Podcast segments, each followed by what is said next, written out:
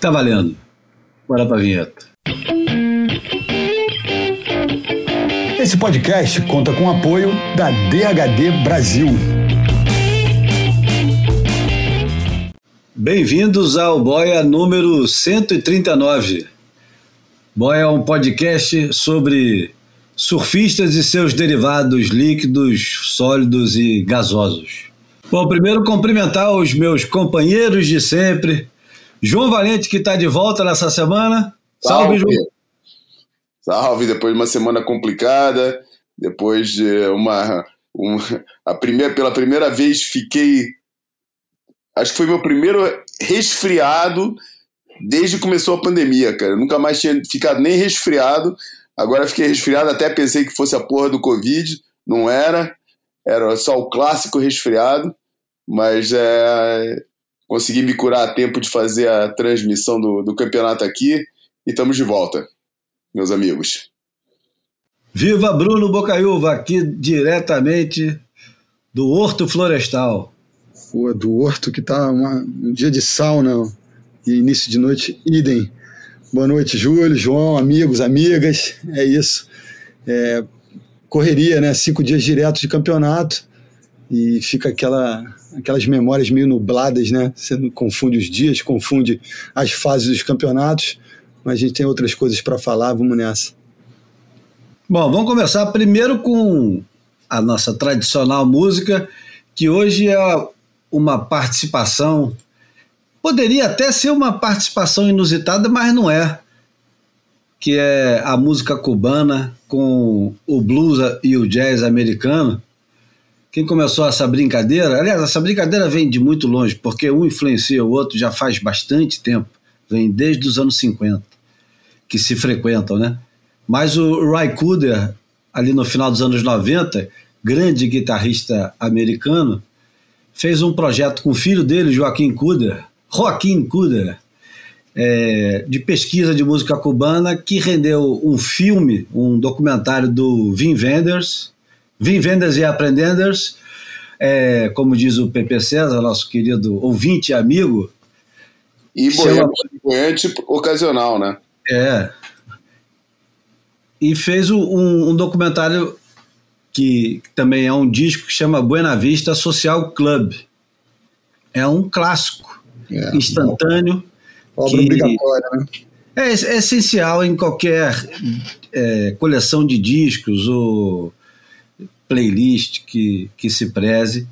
Mas essa versão aqui é arrancada desse disco, mas é interpretada pelo gaitista e bluesman americano Charles Musselwhite no disco de 1999 Continental Drifter. Ele convidou um dos cubanos, Eliades Ochoa, para participar de uma versão de Chan Chan e colocou até um subtítulo Charles Blues, porque ele meio que se apodera da okay. música, é uma coisa linda. E vamos começar o Boia 139 com essa música. Vamos embora.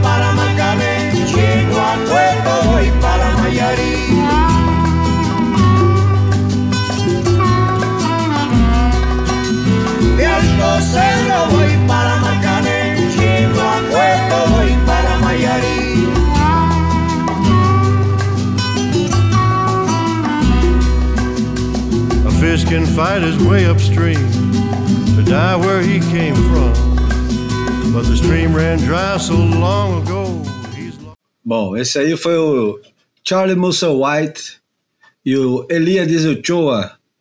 Esse disco é, é um grande disco, mas essa música ela, ela se destaca de uma maneira. Eu, eu me lembro uma vez quando eu coloquei essa música para um camarada meu que fez a trilha sonora do, do Fábio Fabuloso, Marcos Cusca. Me lembro da reação dele e das pessoas que estavam com ele no dia que eu coloquei essa música, que era uma certa, era um certo assombro com o que o cara tinha feito com a música, porque todo mundo conhece, conhecia a música do Buena Vista e ninguém esperava que o, o cara fosse meter um, uma gaita e que essa gaita ia ser tão, eu diria, espiritual, né? Consegue imaginar um cara numa onda andando rápido, né, ir para frente com essa gaita, né, não? É, dá para botar um super câmera lenta num Jeffries Bay da vida, né? Um, um terral forte aquela, aquela moldura, né? Aquela névoa. Tem que ser com água quente, Bruno. ah, é, né? Caribe, né? Não, já. É, inventa uma, uma.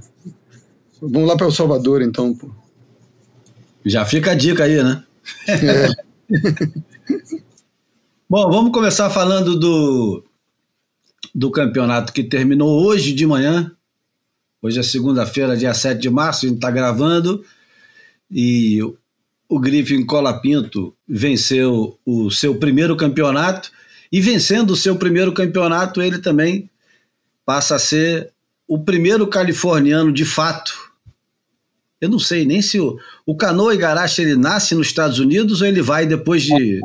Não, não. A, a, o pai dele, eles percebem que, que confirmam a gravidez e se mudam para a Califórnia para ele nascer lá. Ah, então ele já nasce lá. Então ele é californiano também. É, é. Só que ele escolheu, quando ele ganhou é, o Bali, o Bali Corona Pro em 2019, ele escolheu representar o Japão. Então, para mim, não conta.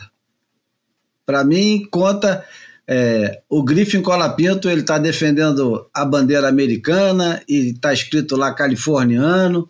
Não é. Ele podia, inclusive, estar tá defendendo a, a, Croácia ou a Itália, algum outro país. É, é enfim. É, desde... Se for para chamar Canoa e Garate de californiano, vou começar a chamar Zico de português. Olha. É isso. família Antunes Coimbra. Afinal de, é. contas, afinal de contas, é. Dona Matilde até bigode tem, né, cara?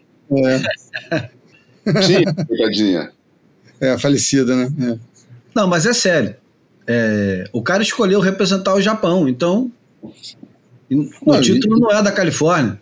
Não, é, e tem pai e mãe japoneses, então, enfim, tem, tem contexto é, total. Nem, nem vamos perder muito tempo no assunto. É. Griffin Calapita é o primeiro desde Bob Martinez.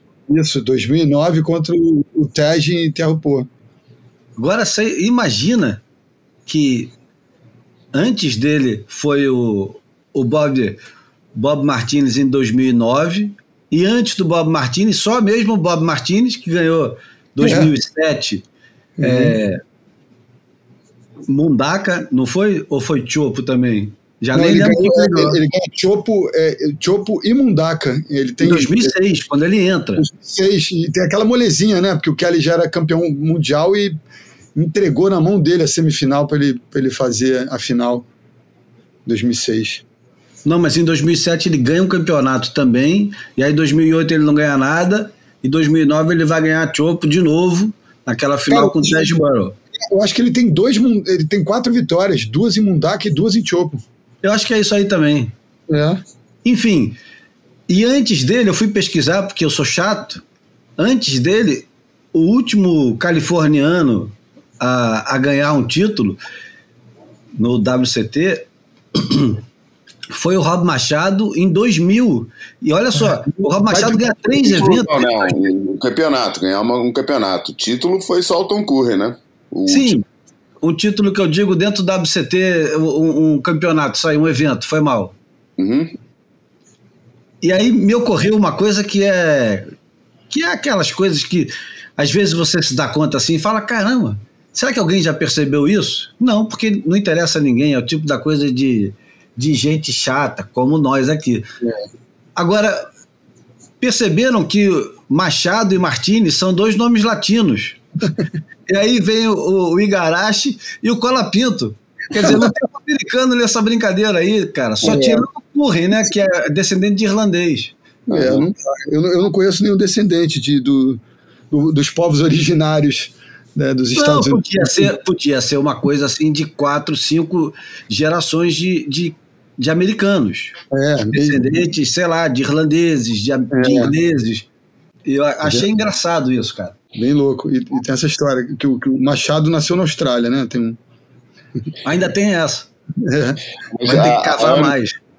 Mas tem o, há anos atrás, quando eu conheci o Gonçalo Cadilli, que a gente já, já, já mencionou aqui várias vezes, né? Viajante, surfista, escritor.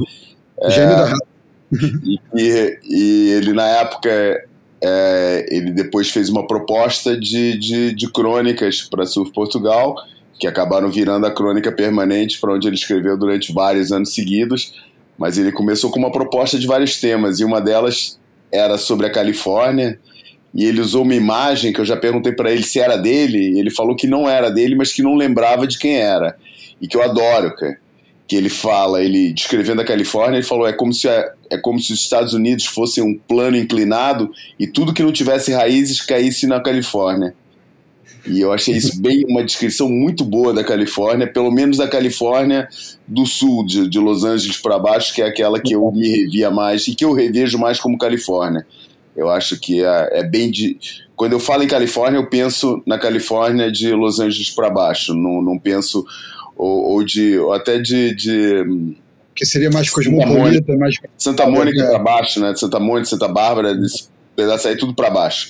Para cima eu já considero outra história, né? Depois É. de Big Sur, lá para cima eu já considero outra, mas sendo Califórnia, continua sendo Califórnia. Mas, mas tem um pouco, eu, eu, eu me identifico muito com essa imagem. A minha, aliás, identifico a minha visão da, da Califórnia com isso, mas não é esse o tema. A gente não está falando da Califórnia, está falando dos surfistas profissionais, competidores da Califórnia. Não, mas é sempre bom. O, o Boia, como a gente sempre é, se refere, ele se presta a esse tipo de coisa. bom, mas o, o Griffin Colapinto ganha do de outro californiano, Felipe Toledo, que, que é também é, de São Clemente, né? Ia ser, ia- o título ia ficar em casa de qualquer maneira, né? São Clemente, Ubatuba, Califórnia, Brasil, tava tudo certo. Lulu Santos ia gostar da, da, da menção. O, o Toledo nesse campeonato estava aparentemente imparável. Eu vou te falar que há muito tempo, eu estou me esforçando demais para lembrar de algum momento no circuito mundial que o, o surf de um surfista ficou é, tão ridiculamente mais veloz do que todo o resto.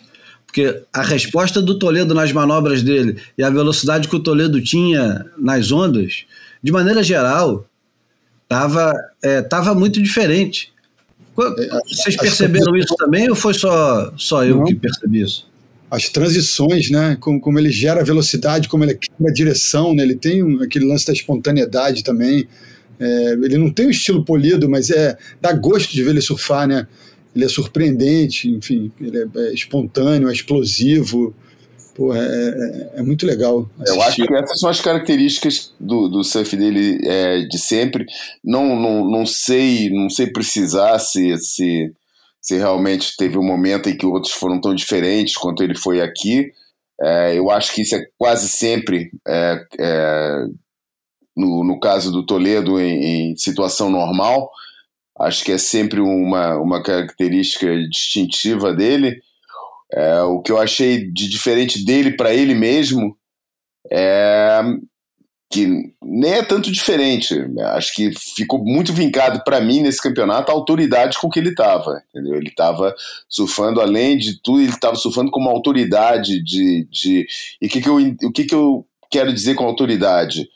É, significa que ele sabia que estava apresentando surf superior aos outros, aplicava de forma a deixar isso bem evidente e deixar bem evidente não só a superioridade do, do, do surf que ele estava apresentando, como ele deixava patente na linguagem corporal dele que ele sabia que estava surfando melhor que todo mundo, entendeu?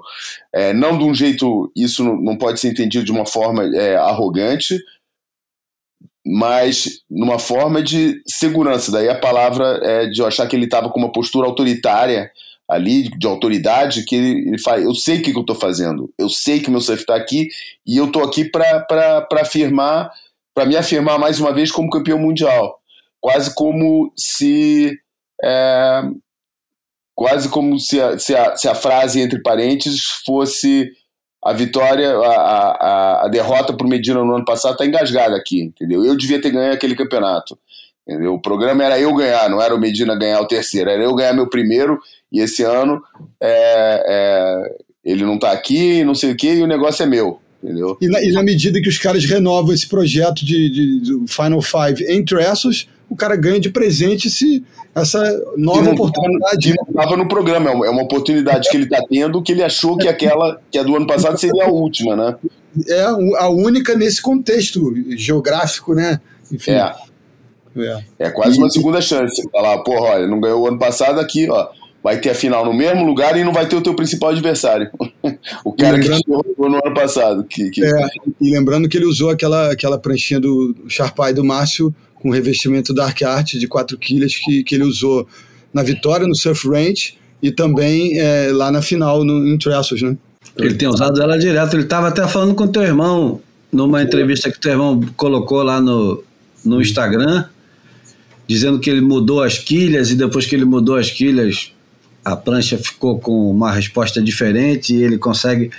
É, o Tervão chamou a atenção, é, muito bem chamado, que ele consegue manter o pivô com aquelas quatro quilhas, que é raro pra caramba. O Slater conseguia também, né? mas o Slater meio que abandonou a quatro quilhas para surf de, vamos lá, high performance.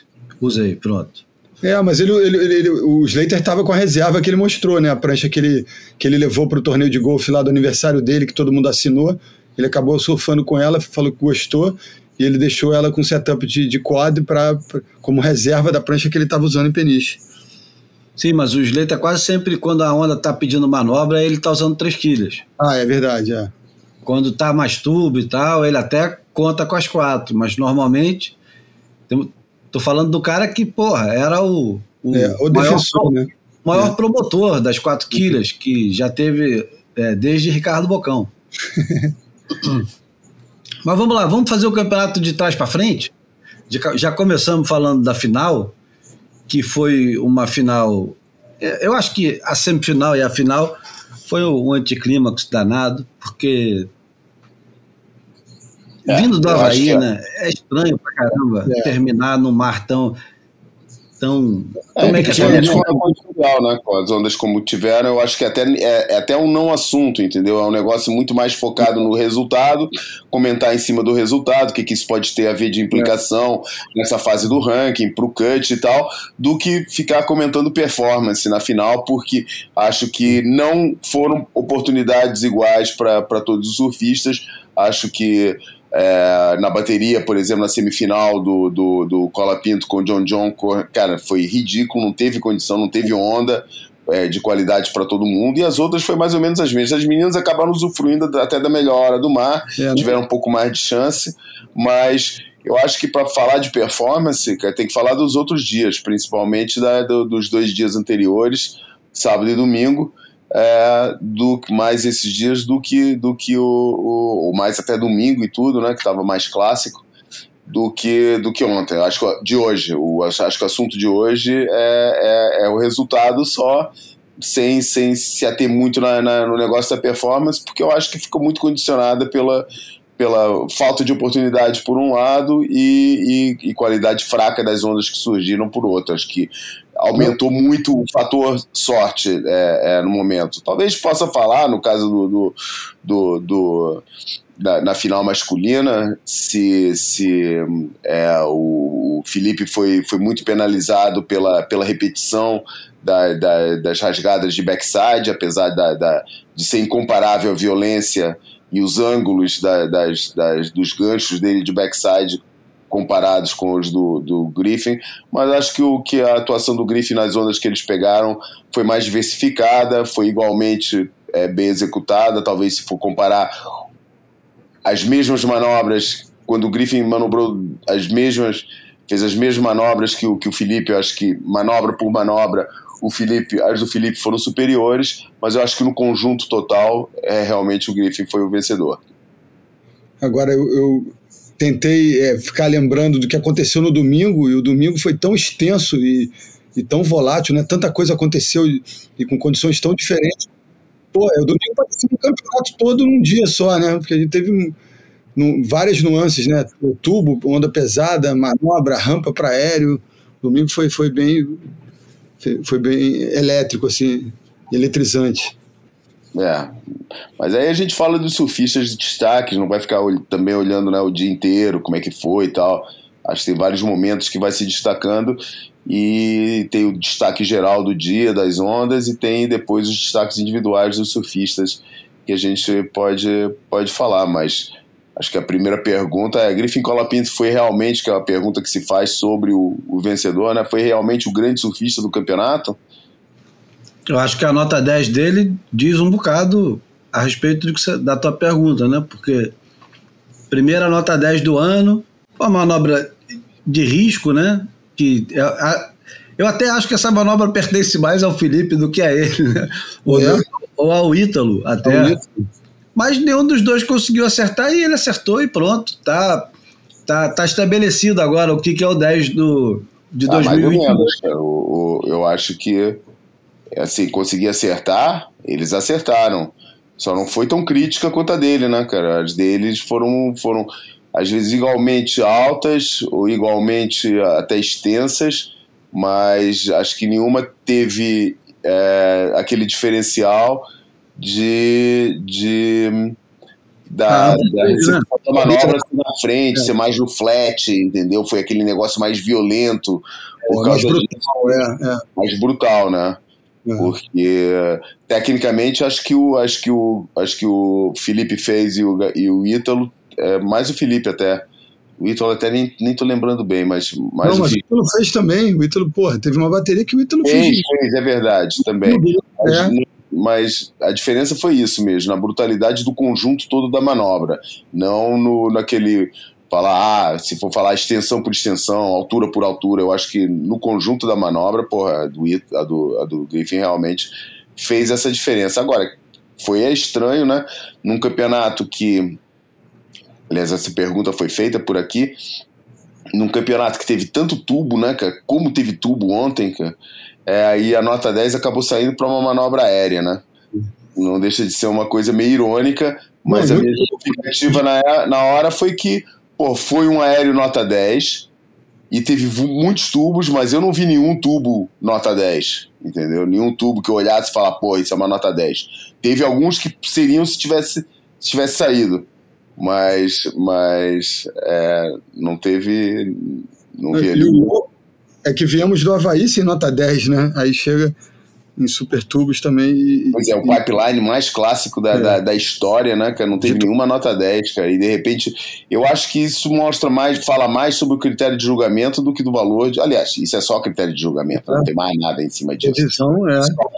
Mas é, é, curioso como eles, como os juízes estão mais preparados para dar uma nota 10 para uma manobra acrobática, vamos, nem vou ficar falando de manobra aérea, uma manobra acrobática está mais próxima da vontade dos juízes soltarem a caneta do que uma manobra tradicional.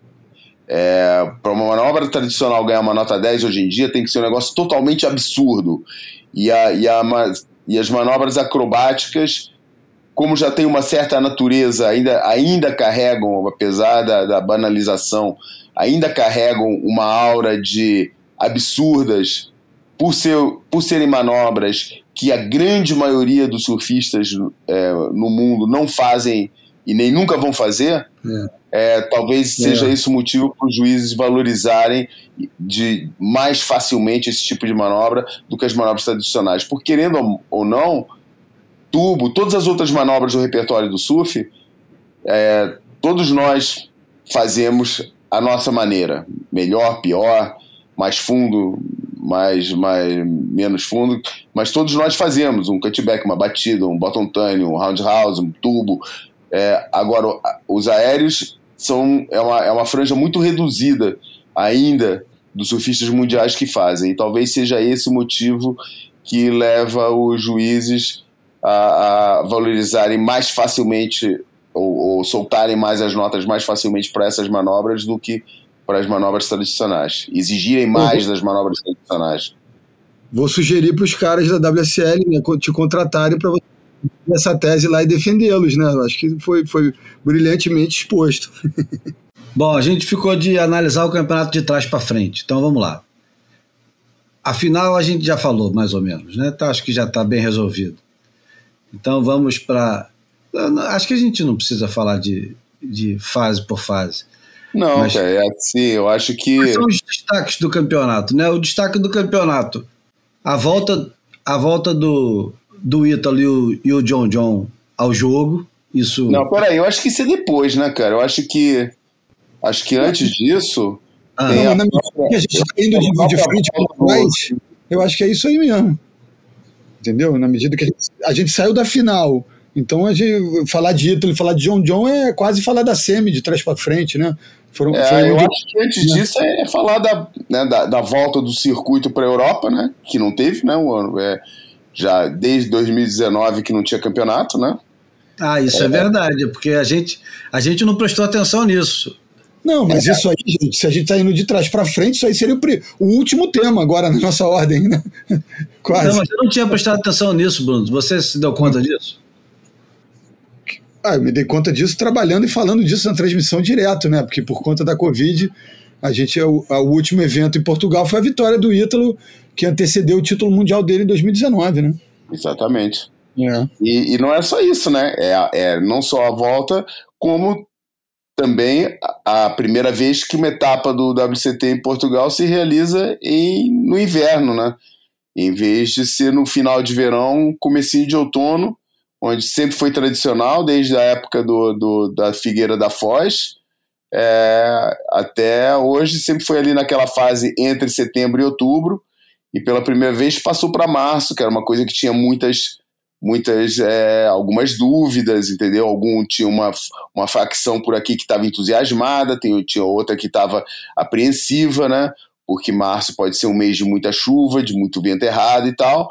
É, porque tradicionalmente, quando os invernos em Portugal são bons, e esse inverno em particular foi um inverno muito bom, é, os meses melhores acabam sempre sempre ali entre dezembro e janeiro. E depois começa a mudar o padrão. Desse vez, dessa vez se estendeu mais ainda, foi de dezembro até fevereiro. E em março começou os padrões normais, né? Começou a ter menos vento leste, menos dias de glace, que teve muito esse ano, é, e entrou no padrão normal.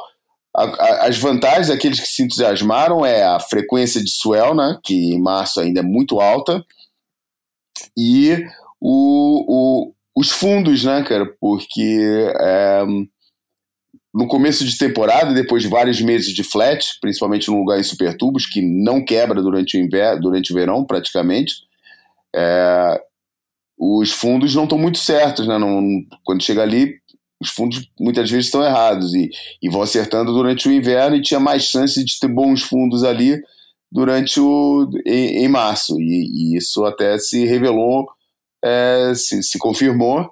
Confirmou também a facilidade com que tinha Suel, apesar do, do dia é, das mais ondas do, do, do último dia. E, e, e, pronto, foi, foi isso. Agora, já que a gente está sem uma sequência certa, deixa eu só acrescentar aqui um negócio que a gente pode até debater um pouco sobre isso. Na minha opinião, foi um anticlímax gigante o campeonato ter começado hoje, ter terminado hoje. Não precisava. É, e eu acho que, é, na minha opinião, cara, o formato overlap devia ser, passar a ser norma, cara. Acabar com esse negócio. Cara, passar norma, cara. É, pô, faz exceção na, na, na, final, cara. Quer surfar sozinho na água, só, só você e o teu adversário, chega na final. Antes disso, cara, até semifinal, cara, é tudo overlap, cara. Esse é o formato de fazer campeonato de surf, é formato overlap. Acabou. Entendeu? Ah, não tem, não tem muita onda, não tem muita oportunidade, como o Renato Wickel afirmou no começo do dia, aumenta o tempo de bateria. Em vez de ser bateria de 30 minutos, faz de, de 40 minutos, faz bateria de uma hora, entendeu?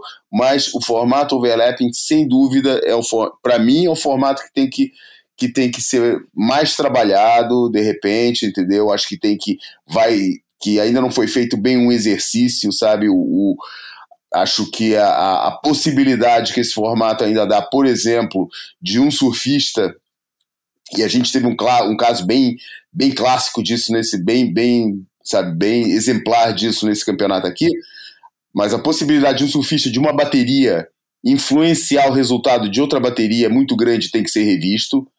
Porque, por exemplo, na bateria que o.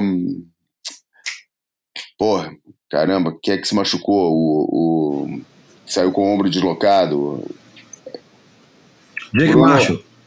Jake Marshall. Na Jake bateria Marshall. Felipe, na, contra, na bateria contra o Felipe, que o Jake Marshall se machucou e deixou o Felipe surfando sozinho, naquele momento, o Felipe, se quisesse, escolhia, pô, quem é que é o cara mais casca grossa dessa bateria que eu não quero pegar na próxima? Ou então até fazer cálculo de ranking. Pô, quem é que tá mais, preço, mais próximo de mim que eu vou atrapalhar aqui? Porque o Felipe tava surfando sozinho, com prioridade absoluta sobre os outros dois, porra, e, e, e, tornava muito fácil esse tipo de interferência, sem fazer interferência nenhuma, simplesmente exercendo a sua prioridade em cima de um dos surfistas da bateria seguinte. E esse tipo de situação, assumindo o formato overlap não como um recurso para falta de tempo, mas como formato é, é, é, padrão da, da, dos campeonatos de surf, é, deveria ser revisto. Aliás, deveria ser revisto já, porque mesmo como recurso, as regras têm que ser capazes de prever situações que, que, que, que é, para qualquer tipo de coisa que, que possa acontecer no campeonato e podendo acontecer formato overlap, é, é, tem que ter uma, umas regras. Por exemplo, a regra da interferência que atrapalhou o Kelly Slater e o, e o, e o, e o, e o Owen Wright em, em Pipeline, é, em Sunset isso tem que ser revisto também, entendeu? Tem que ser revista é, é, essa regra no, no, pro formato overlap. Enfim, é, mas, independente disso, eu acho que o overlap tem que ser o formato padrão do, dos campeonatos por todos os motivos e mais alguns que a gente nem lembra. Cara. A revisão das regras da, das baterias simultâneas é fundamental e o ideal é que fosse para esse ano ainda, né? Agora eu queria dar o meu pitaco, é o seguinte: eu concordo, mas eu, eu, eu, eu, eu vou até a segunda página só. Eu acho que a partir das quartas eu, eu prefiro é, exclusividade para cada uma.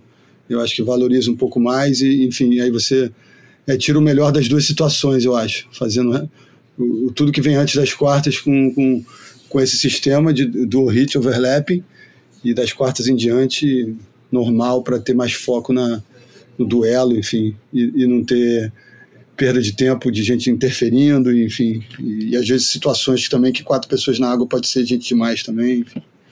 Aí falando nisso, então, a partir das quartas, é, temos um modelo novo de transmissão também. A partir das quartas não tem mais no YouTube. Termina YouTube, termina tudo. Eu não sei aonde que tem. Tem como, como assim, assistir? Eu hoje assisti as finais nas, na, na, no YouTube. Então deve estar geograficamente bloqueado aqui para o Brasil. Deve ter a ver com os direitos da Globo. É, ah, para Portugal, então, continua. É, aqui continua. Eu assisti hoje na, na, na, no YouTube. É, mas eu vi que na Austrália também os caras estavam com bloqueio. Não sei se os lugares onde tem, onde eles venderam direito, eles não transmitem a partir das quartas, hein? Podia ver isso, é, né, Bruno? Mas no aplicativo da, no aplicativo da WSL, eu acho normal, né? Ah, é? Não, não sei, eu nunca assisti pelo aplicativo. Não, é, eu acho que sim, é como eu assistia, né? Aí eu, às vezes eu, eu pego, chamo também durante a transmissão lá, às vezes eu, ou então chegando no carro, indo, pra, indo lá para o estúdio, eu boto no aplicativo e ele está funcionando normal. Agora, realmente, talvez eu não tenha colocado a partir das finais, não sei se rola algum tipo de bloqueio a partir das quartas, mas eu, eu usei o aplicativo nessa etapa e estava funcionando tranquilo, ficava ouvindo lá. Não, o que, eu, o que eu faço é eu acesso o site da WSL e não tem disponível a, a transmissão mais no site da WSL. Tem para vocês, não? É porque eu só uso no telefone, Júlio, então para mim está sempre disponível no telefone. Para você, João, você tenta. Você, quando vai assistir, você vai pelo site da WSL ou pelo YouTube? Cara, eu vou pelo YouTube. Comecei pelo YouTube porque não abre automático no site da WSL, não, cara. Várias vezes eu clico e fica ali os resultados, as, as pontuações, mas o vídeo não abre. Daí eu, para não perder tempo, vou, vou pro YouTube direto. É, porque hoje em dia eu abro o YouTube e se tem live é a primeira coisa que me aparece. E, e eu sei que tá lá. Então eu, eu vou para lá direto e depois já até desligo do. do, do, do, é, do, do mas não entendi se é uma coisa que acontece por default ou é uma coisa que, que vai. que, que é, que é ocasional aqui e eu é que não tenho paciência, não, não nem tinha pensado no assunto, para falar a verdade. É bom que até a gente vai escutar também o que o pessoal que nos ouve é, tem a dizer, né? Bom, vamos, vamos continuar então com, com a análise do, dos resultados. Análise mental dos resultados. Eu acho que a gente não precisa ir bateria bateria, não. Eu acho que. Não, cara, é, é ver. Interessa que... nessa história é o seguinte: Kelly Slater conseguiu é, passar duas baterias, nem isso, né? Passou, não, passou duas, terminou em nono, né? É. É, ele ganhou do Caio na, na, no, no round 32, ele perdeu, é, perdeu nas oitavas. Perdeu pro Griffin Colapinto numa bateria Sim. também que não ofereceu nenhuma resistência, né? Ele estava ele tava muito perdido naquela bateria, né? Chegou. Eu, eu, eu achei fora do normal do, do Slater, aquele tipo de, de bateria. Ele tinha muita certeza que ia acontecer alguma coisa, como aconteceu em Pipe, né? Mas já não aconteceu em Santos, né? Cara, ele ficou. Ele, ele passou mais de metade da bateria com uma com 0,90, cara, de um, de, um, de um drop, de, uma, de um encaixe num tubo falhado, de um tubo sem saída. E ficou naquela, cara, não, não, não, não ofereceu a menor resistência. É, e eu acho, a tua leitura, eu, eu concordo, cara. talvez ele ficou esperando ali o um milagre, entendeu? Não, não, não sei, não. Estranho, foi, foi um momento estranho aquilo. A estratégia dele, como estratégia, não deu para entender o que, que ele estava querendo ali. É, porque essa fase foi uma fase esquisita, porque no início tinha altas ondas, e aí o mar foi piorando, piorando, piorando. Um pouquinho antes da bateria, o John John deu uma surra na Net Young e, porra, o, o John John parecia muito destinado a ganhar o campeonato, né? Teve um determinado momento que eu falei assim, caramba, quem vai parar o John John? E aí o mar parou o John John, né? Porque sem as ondas que tinham antes, ele ficou muito... É, ele ficou muito normal, né? Ele deixou de ser um cara brilhante, e é engraçado, né? Porque até o Bruno chamava atenção para isso na transmissão. Hein, Bruno? Você. A gente sempre fala que o John John é um cara criado em pipeline, mas tem erro cai, que é uma onda que é super beat break, e pô, o cara ganha. O cara ganha o primeiro campeonato dele dando aéreo para a esquerda, pequena, é. mexida. E aí, quando chega de novo uma condição parecida com essa no circuito mundial hoje em dia, ele meio que entrega o jogo, né? Sempre, né? Ele fala assim: ah, tá bom, não, não acertei, então deixa pra lá. É, não, fica parece... negócio, não fica aquele negócio igual o Felipe. O Felipe, é. ele não entrega. O Felipe e o Ítalo são dois caras. Aliás, vamos lá. O Gabriel não está no circuito esse ano, mas ele também faz é. parte dessa trinca de cara que não entrega até o último segundo, se tiver alguma chance de fazer um 10 e virar a bateria, os caras vão encher o saco, vão remar, vão pegar a onda, vão rodar, vão voar alto pra cacete, vão fazer miséria. O John John, o Slater, esses caras, eles cara parecem. Amolece, é. é, amolece, né? Dá aquela é. palmolescência, é. né, dos caras, né? Não, mas é isso. Isso era uma característica que o John John parecia que tinha meio resolvido, né? Eu achei fantástico, em certa altura, perceber nele que ele é, é, conseguiu manter a, a, o jeito dele de, de, viver a vida, de enxergar a vida, de, de ser um cara acessível, gente boa, pouco com, com, com, aquele pouco competitivo fora d'água, sabe? Pouco, pouco é, nada egocêntrico, é, enfim, nada autocentrado. E, e mesmo assim indo para dentro d'água e, e, sendo contundente, entregando uma, uma né, devotado a vencer baterias. Mas eu acho que quando o mar perde energia, parece que ele volta a, a, a demonstrar essa fragilidade, né? De uma, uma certa preguiça. Porra, esse, esse mar já, já tá pequeno demais, sabe? Deixa eu tentar uma coisa diferente aqui, não tá dando certo e ele é, não consegue reagir, parece, né? Não, não consegue é, inverter a história, né? Eu acho que não é, eu acho que não é nem tanto. Vê hum. se tu concorda com isso, João, mas eu acho que não é nem tanto é, pela condição do mar, é pelo, pelo jeito que ele consegue desempenhar naquele momento. Se não sai duas, três coisas do jeito que ele quer, já começa a meio entregar os pontos. E foi isso que eu aconteceu na bateria. Absolutamente isso, cara. Eu acho que é um cara que é. Ele é, é, é, é quase como. Eu acho que é o momento em que se revela uma certa falsa modéstia dele, né? O pessoal gosta muito de falar disso. Eu acho que aquele lado blazer que ele tem acaba, acaba é o lado que mais revela a falsa comédia dele. Acho que quase como porra, isso, essas ondas, esse campeonato, isso tudo aqui não, não, não é digno de mim. Entendeu? Por isso prefiro é. perder logo e dane-se. É. não, é, não é parecido com o jeito que o Slater está perdendo hoje em dia também? Porque o Slater ele, ele perde desse jeito, como quem diz assim: se vier o um negócio especial, eu vou fazer e, pô, seja o que Deus quiser. Se não vier, ah, também não vou ficar remando em qualquer coisa e tentando fazer a notinha, não. É, mas esse, esse, esse, assim, esse o caso seria, eu diria que o, que o Kelly Slater conquistou o direito a ter essa atitude. Eu, é, que... eu, eu, concordo, acho que os dois reproduzem essa atitude dentro d'água, né? embora fora d'água eles sejam né, é, figuras quase antagônicas. Né? Enfim. Sabe quem é assim também, eu acho? Que está tá se tornando cada vez mais assim? O George Smith, que aliás surfou é. pra cacete nesse campeonato. Foi um dos melhores surfistas do campeonato, eu achei. Ah, foi mesmo. Foi mesmo, não, surfou demais, se conecta com a onda, enfim, tem um repertório ultra variado, mas ele tem um pouco, é, é, é um pouco dessa arrogância, né? De quando as coisas não dão certo, ele liga o F e, e, segue outro rumo, né? Não, não tá nem aí. É, ele perdeu pro, pro Ítalo também sem dar muita luta, né? E é ruim, de, eu acho ruim disso, porque meio que desvaloriza a vitória do outro, né, cara? É, é tão mais legal quando o cara batalha até o final, sabe? Aquelas baterias. Eu lembro muito das baterias do, do Adriano contra o Gabriel Medina.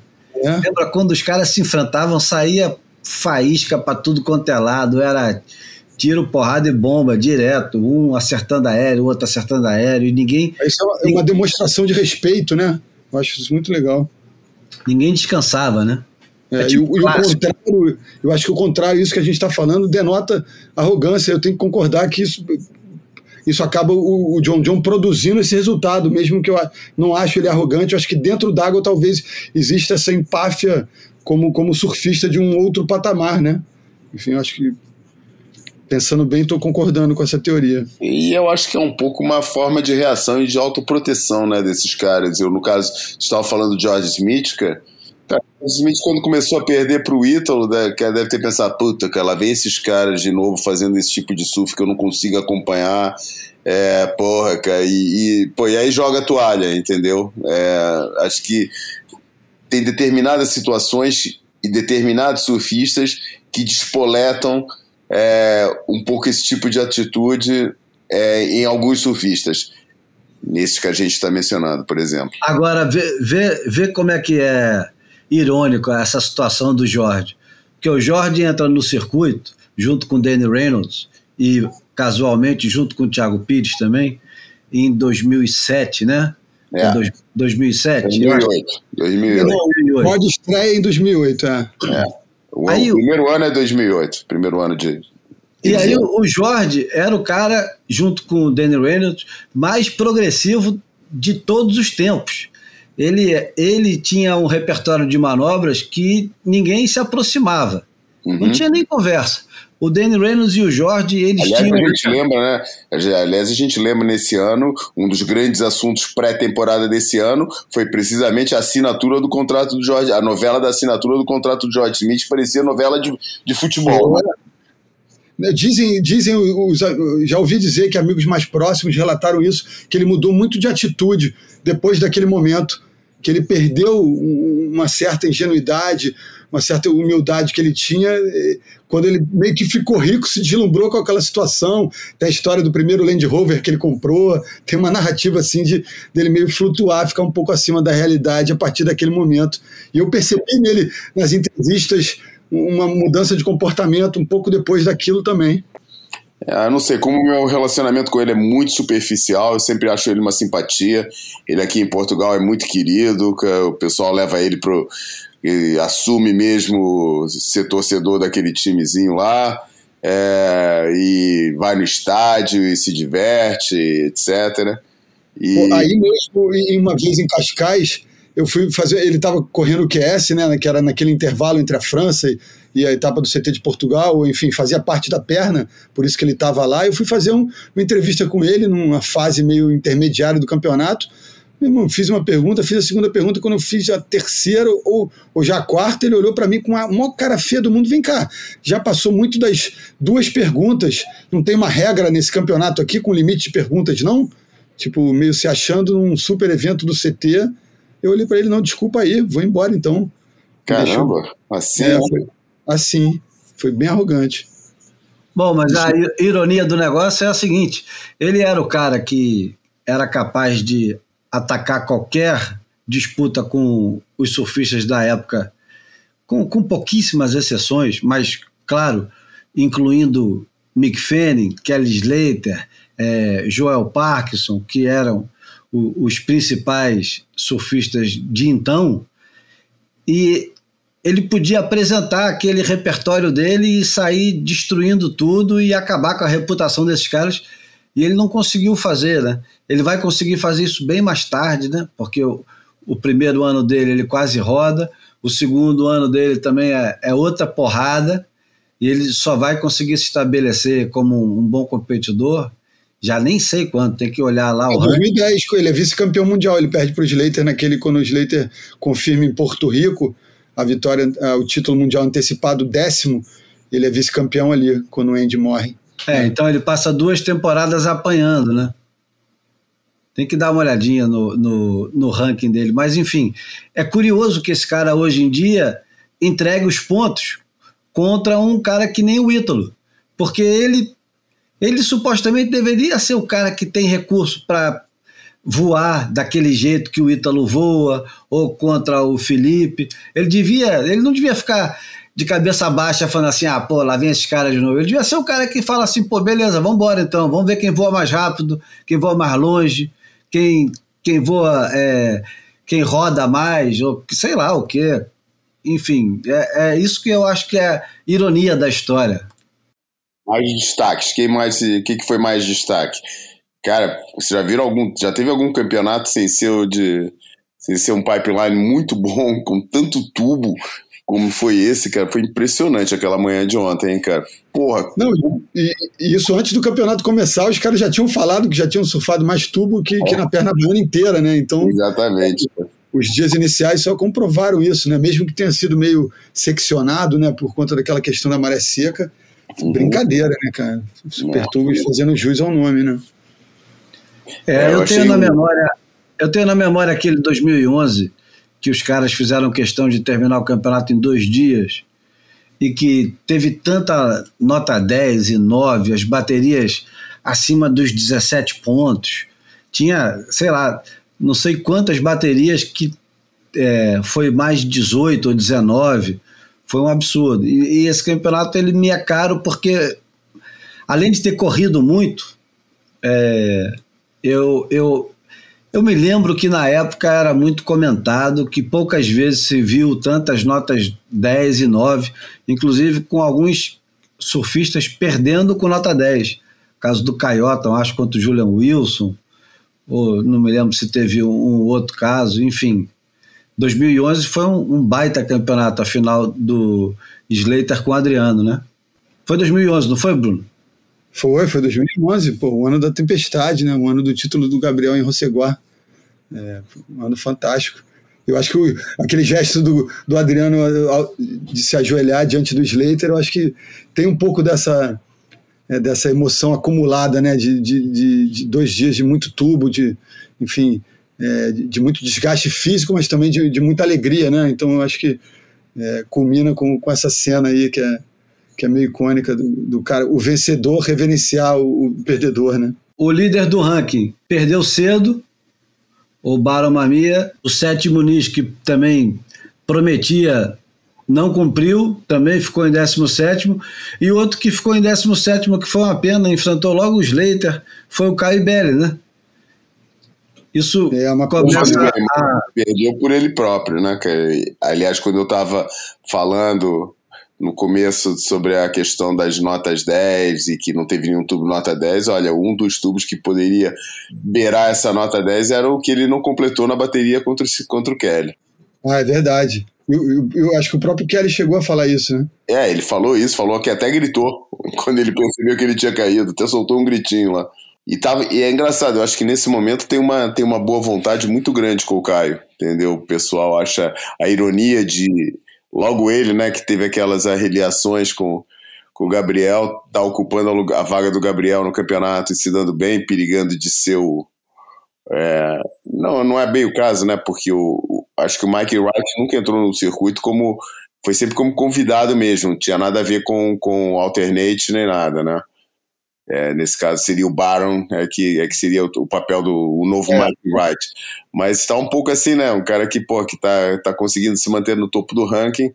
É, aliás, ele ficou, ele tá. Ele agora passou para que lugar, cara? Ele tá em. O Caio? Sexta, sexta posição, né? O Caio tá em sexta, é. É, pois é, tá lá no topo da, da, da, da do ranking e, e pô, nessa situação inusitada de estar tá, tá sub, de, de, substituto, né? Tá fazendo uma carreira como ele nunca tinha feito antes. E, como titular, né? É muito é, doido isso. Exato. E o próprio Slater, numa das entrevistas dele, que eu acho que não foi oficial, ele reconheceu, né, que o cara é, é que acha o Caio é, subvalorizado. Né? Ah, é, o Caio até repostou, enfim, falou que vai guardar para para mostrar para os netinhos a, a, a referência uhum. que os leitores fez a ele. Bom, mais algum destaque? Não, né? Só se ah, for... acho que teve uma, uma, uma, bateria emocionante do, do Miguel com o Samuel, acho interessante. Ah, isso, isso foi legal. E eu lembrei da transmissão do, da final do, do Andy do Bruce num Lanord clássico, com altas ondas em, em 2004, que me veio à cabeça na hora e me esqueci da semifinal do, do, do evento do Projeto Search em 2007 é, no, no, Chile, em El Gringo, que o, o Damien ganhou do, do CJ, ou seja, não só irmãos, mas irmãos gêmeos fizeram uma semifinal de uma etapa do circuito elite mundial. E, enfim, o, o Damien acabou perdendo para o Andy na final, né? Eu acho que tem que falar um pouco, quer dizer, pô, a gente saiu daqui com um novo líder de circuito, né, cara? Um novo, um novo lacra amarela, né? Que é o Cano Igarashi. E acho que tem que ser mencionado, né? Porque ele tá muito sólido, cara. Vou te falar, cara. O Cano Igarashi vai ser uma pedrada difícil de lidar, cara. E se chega em. E, vou te, e mesmo com o Felipe, mesmo com, com o Ito, com quem for, cara, eu acho que se ele chegar na, na, na, na final de Trestles, não dá pra. Não dá pra achar que, que, que vai ser que, que é, são favas contadas. Mas me aflige ainda muito, cara. Eu falei isso durante a transmissão, porque ele tem um repertório variado, ele, ele, ele é inteligente, ele compete bem, ele sabe entubar, ele sabe dar aéreo, mas me aflige como ele usa é, demasiadamente o fundo da prancha, cara. É, e como, ele, como ele é inteligente e, e, e, e quase covarde em alguns momentos na junção. Eu acho que e, ele, e como ele é bem avaliado pelo juiz em algum momento, porque ele consegue velocidade, ele consegue jogar água para cima, mas em, algumas nuances assim, eu acho que ele evita muito risco, sabe? Ele usa a inteligência a favor dele, ele sabe que ele é bem julgado daquela maneira. Yeah. Então eu tenho, eu tenho essa crítica a fazer a ele, embora eu acho que ele seja material humano de estar aí na, na conversa do top 5, sim. Mas eu acho que ele, alguém tinha que trabalhar isso nele, para ele cravar um pouco mais de borda. E a gente conversava sobre, sobre a possibilidade dele competir no, no Final Five e ser campeão mundial e o profundo desejo que deve existir na WSL de dar um título para ele. Né? Lógico que não é dar, é entregar é. um título para ele, entregar merecidamente, não é empurrar ele. Mas é, a verdade é. é que um título para um cara que nem o Canoa ia ser um, um, como é que chama mesmo no, no mercado financeiro isso aí? Um ativo para a WSL? Um ativo, uma ativação de um ativo, né?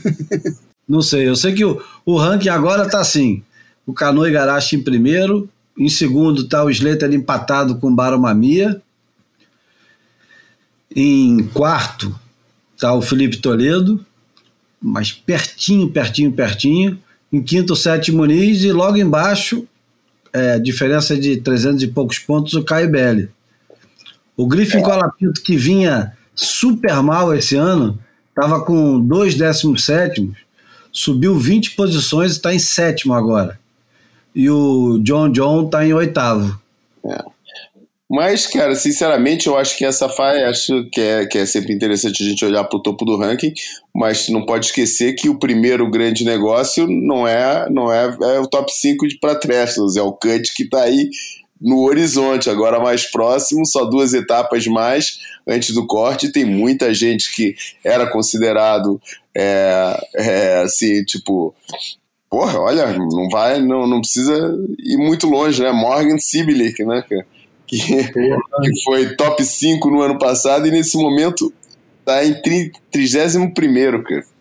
Empatado é, com o Ryan Callahan, o Imai Kalani, que perdeu. Ele tava surfando bem, né? Mas, pô, pegou o Imai Kalani, que eu achava que ia ser um cara que ia. Re... Ele já tava né, falando, não. Eu tava falando, pô, o Imai Kalani levou, que eu tava é. botando as minhas. Botei ele duas é. vezes no Fantasy na, na no Hawaii. Pô, Adoro o estilo dele também. Momento, nesse momento, tô chamando ele Mike Alane de volta pro WCT. Pro WQS. pro WQS, exato. Owen Wright também tá. Pô, o Owen Wright é o último, né? É o, é o, é o último classificado, né? Os Não, outros. Que loucura, ver, ver o João Chianca numa, numa situação delicada, né? Surfando o que ele surfou. O Chianca tá numa posição delicadíssima. É, que loucura. Tendo deixado essa marca, essa impressão poderosíssima, né? E tá é, tá mas se você, né? se você prestar atenção no, no ranking direitinho, você vai ver que ele está abaixo do corte, mas ele precisa de mais um resultado mediano. Ele nem precisa de um resultado espetacular, ele precisa de um resultado mediano. Eu acho que a, a situação do Seabrit, do Ryan Callahan, do Mike Allen e do Owen Wright é bem ah, é. pior. Não, é quase irreversível, né? É. Não, não é irreversível porque agora. Não, porque é... 10 mil pontos faz um milagre pelo sujeito, mas é. é, é a, final já faz um milagre, né? É, exatamente. Eu acho que a, a final já faz. Aí, e, e, e num ano tão irregular como parece que está sendo esse ano, é, tá arriscado ao cara conseguir um quinto e já sair do, do corte, né? Uhum. Mas se bem que, olha, cara, o Ethan Ewing está em 14 e ele tem um terceiro. Ele tem, tem muita gente é. frágil ali, cara. Se pegar. O, o próprio Jack Robinson, cara. O Jack Robinson, que parecia destinado a, a, a algo grande esse ano. Eu espero que ele consiga é, reverter isso. Eu torço por ele, porque além de ser treinado pelo meu, o nosso grande amigo Leandro Breda, é, é um dos caras que tem um dos surf mais maneiros, independente de ser brasileiro. Ah, é. nessas, nessas, horas não estou muito preocupado com a bandeira, não. Eu não, queria não. ver ele se dando bem no circuito, apesar de ainda achar que ele ele está um pouco perdido com, com as pranchas, né? É. Às vezes meio escalafobético demais.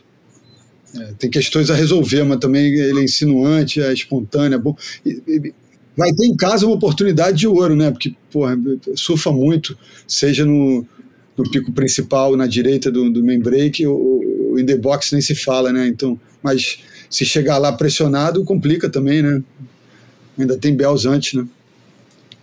É, e porra, já viu a quantidade de australianos que tem na parte de cima do ranking? Pouquíssima gente, né? Pô, o primeiro é o Ethan em, em 14. Caraca, que mudança, hein? Que mudança é, assustadora, né? Que, é, que vem se repetindo, na verdade, né? E quando eles achavam que o Ethan seria esse cara, ele ainda é, se mostra hesitante, né? Enfim, errático em algumas situações, né? Bom, vamos falar um pouquinho, um pouquinho não, né? Vamos falar das meninas. Não, um pouquinho não, vamos falar das meninas. É, a Stephanie finalmente apareceu, né? Porque imagina, imagina a situação da Stephanie, que perde a primeira etapa porque estava com Covid e a WSL colocou o campeonato de qualquer maneira. E ela tava, ela vinha bem, né? ela estava surfando bem até em backdoor, principalmente aquele backdoor que eles tinham colocado, o campeonato, que não era um backdoor pesadão, perigosão, era um backdoor social quase, né? Uhum. E depois em Sunset também se perdeu completamente. Ela estava precisando de um resultado com a maior urgência, né? E conseguiu e perdeu apertado pacas para Lake Peterson, né? Que é outra também que estava precisando do resultado, né? É, enfim, já fizeram muitas baterias finais importantes. A Lake Peterson estava precisando do resultado. Você é cansado, né? Lake a Stephanie parecia cansada. Né? em pipeline, cara. Ah. Alex Peterson ficou em terceiro, mas depois já tem o nono para quem quer disputar título mundial e ela não tem ah, ainda. Tá bom. Né? É, para esse objetivo sim, mas eu achei que ela estava até tava, tava bem, né?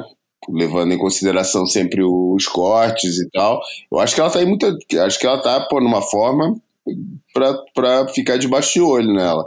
Que eu acho que é o que a meia alienígena aqui no top 5 é a Malia Manuel, cara. Acho que ela tá aqui totalmente por acaso, ela não vai se manter. E eu acho que Peniche foi o primeiro sinal de que ela vai voltar lá para baixo de novo, cara. Ela ah, eu não sei não. Se tiver uma condição boa em Bells e boa, que eu digo, com onda com bastante volume, eu acho que ela, ela tem apetite, cara, para atacar a onda onda mais pesada. E acho que ela hum. se destaca bem quando, quando o mar está mais pesado, sempre. Hum. Uhum. Não, acho que ela tem uma boa perna australiana mesmo. Eu acho que ela, ela, ela se encaixa bem com, com, com, as duas etapas. A questão que é, é, ela é muito de altos e baixos, né? Quando parece que ela vai, ela é. na bateria ela não vai, né? Então, dá nervoso às vezes. Para mim, a grande surpresa da, da, de Peniche foi a Molly Picklin ter perdido tão cedo. eu achei surpreendente. Aliás, ela e a, a Betty Lu, eu achei muito surpreendente elas perderem tão cedo. É, eu também. A Betty Lu mais ainda. É, Betty Lu, eu sou dela, mas eu tô achando ela um pouco mais frágil do que eu imaginava, assim. E a Brisa Hennessy conseguiu se manter milagrosamente, graças a. a... a Tati, né? Não, graças a Tati também, e principalmente graças a Maria Manuel, que perdeu cedo. É. E, Na verdade, né, esses campeonatos inverteram, esse campeonato aqui inverteu um pouco aquela tendência que a gente viu no, nas duas primeiras etapas do ano da ascensão dos rookies, né? Os rookies aqui foram arrasados em, em, na maioria dos casos em, em, em peniche, né? Aí a, a, tônica se inverteu, né? Aquela história pelas mulheres, então, né? Sunset foi nas mulheres se inverteu de, de um jeito ainda mais evidente, né? É. É, se bem que também se inverteu um pouco na, na, mas nas mulheres teve uma ronda do, do campeonato feminino que eu acho que foi salvo erro foi as oitavas de final sim foi nas oitavas de final pô foi impressionante cara todas cara todos os duelos praticamente de, de novata com veterano foi pro lado da, do, do, da, da, da do veterano, tirando exatamente a Maria Manuel contra a Índia Robinson. É isso aí. E agora o ranking tá assim, né? A Brisa Rennes está em primeiro. Em segundo está a Carissa Moore, que eu acho que agora vai ser um desespero para a Brisa, porque ter a Carissa é, fungando no cangote, ninguém, ninguém quer, né? Lake Peterson em segundo, em segundo empatado com a Carissa Amor. E, e a Tatiana subiu 10 posições. A Tatiana tava, tinha o quê? Dois, Dois nomes. E agora está em quarto. E a Maria Manuel em quinto, mas já com a Joana Defé é, chegando perto. E a Tyler White está tá, tá estranha esse ano, né? Tá... Esse ano não, é assim, eu acho que ela estranha, estranha estava no ano passado. É, eu tô ano- nessa- ela parecia que tinha melhorado e não melhorou tanto, eu acho. Exatamente. Esse ano, é, eu acho que a estranha. Eu acho que ela ainda não recuperou da estranheza do ano passado, daquilo tudo, e eu acho ela. Sabe o que, que eu acho, cara? Eu falei isso até na, na, na transmissão. Eu acho que a Tyler Wright me passa uma. O sentimento que a Tyler Wright me passa é de tristeza, cara. É de tristeza, cara. Eu acho, eu vejo ali uma. uma, uma- talvez seja impressão minha, tô totalmente preparado para ser impressão minha, né? Porra, querer é, é, ser psicólogo baseado em entrevista de pós-bateria brincadeira. Mas, cara, eu sinto que não, sinto ali uma, uma, uma mulher alegre, uma mulher feliz, uma mulher tranquila, cara. Acho que ela, porra, tá sempre com uma cara de, porra, de, de triste, de, de a, a, a alegria parece mais conformismo, é, é, a tristeza me parece, os momentos de, de derrota me parecem mais vividos, cara. É, não sei, cara. Acho que não recupero. Continuo achando ela insegura em cima da prancha. O ano passado eu achei que ela estava com as pranchas totalmente erradas. Eu acho que esse ano ainda não senti a segurança que eu sentia nela. É, sempre como uma, uma adversária aguerrida, na verdade, porra, uma bicampeã mundial, né? E eu não sei, cara. É, nesse momento não, não, não consigo prever o que, que será o, o futuro da, da Tyler Wright como candidata a título. É, eu acho que está embolado esse ano no, no feminino, é, principalmente agora depois dessa etapa. E Tá. o cut é grande, hein, cara? O cut é grande. cara. Tem muita pra. tem muita gente vai É ficar uma de fatia mesmo. Entre as que tem a. Tem os três campeonatos, as três etapas feitas, a última colocada é a série Fitzgibbons, cara. Que é muito difícil de não acertar alguma coisa agora nessas próximas duas etapas. Diz o é histórico, né? Diz o histórico. Pois é. E, e, a, e a Sally é, é outra que eu acho que. é, você estava falando da tristeza, e a Sally ela tem um, um sorriso que está escondendo um- uma, uma melancolia ali dela que eu vou te contar, cara. Imagina, ela estava até o ano passado disputando a Olimpíada e no meio do time e, e etc e tal. Ela estava, porra, na ponta dos cascos treinando e ela é super dedicada, né, cara? Possivelmente a, a menina mais dedicada, a mulher mais dedicada do circuito mundial, que mais séria, que mais treina. E, e de repente ela tá ali, cara, com a corda no pescoço e, e desequilibrando em cima do balde, né? Tá- A situação dela não, não tá fácil.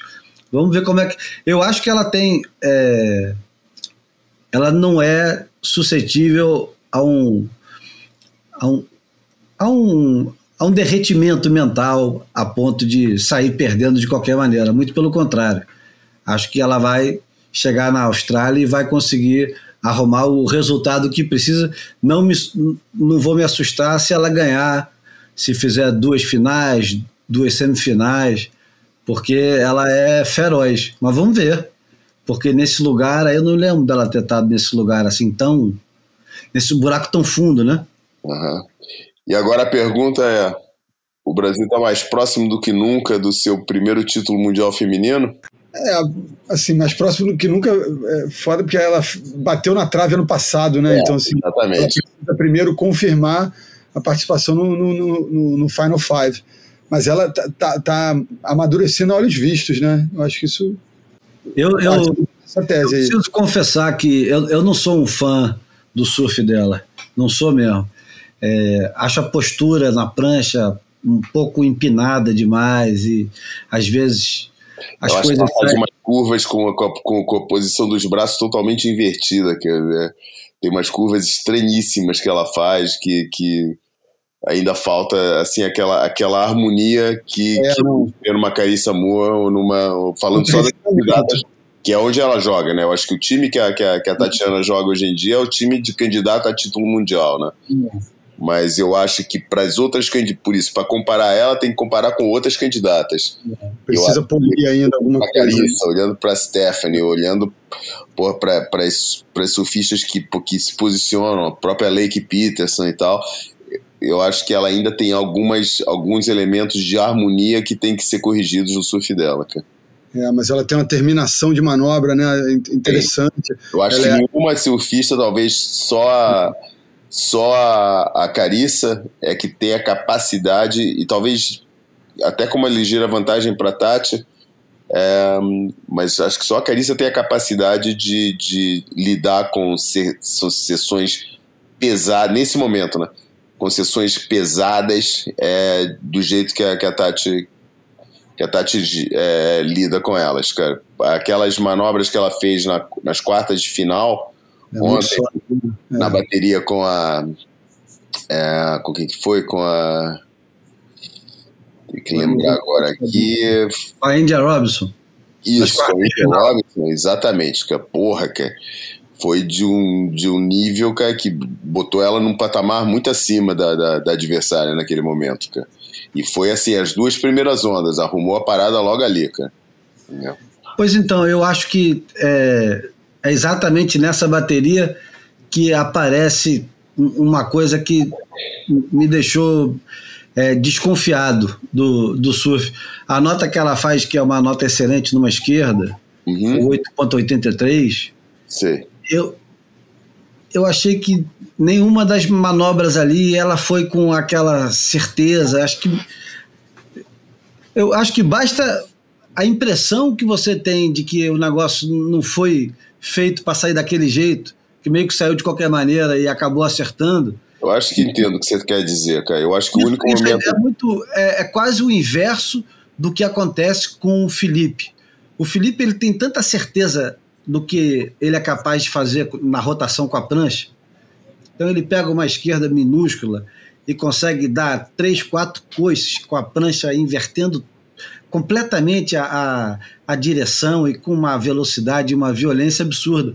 A Tati ela vai atacando, às vezes ela parece até que está pisando no lugar errado da prancha, mas aí consegue fazer a primeira, depois vai, ela vai meio no, no vamos ver se acerta e acaba acertando e, e vai indo, mas não, não passa aquela certeza. Eu, até ao contrário do que acontece com ela de backside, quando ela ataca de backside, como ela fez é, a, Quanto a Carissa Moore, por exemplo, na final, na bateria que ela ganha, uma das três baterias que ela ganha, que ela acerta, Ah, é, tem uma, ela dá duas pancadas, né?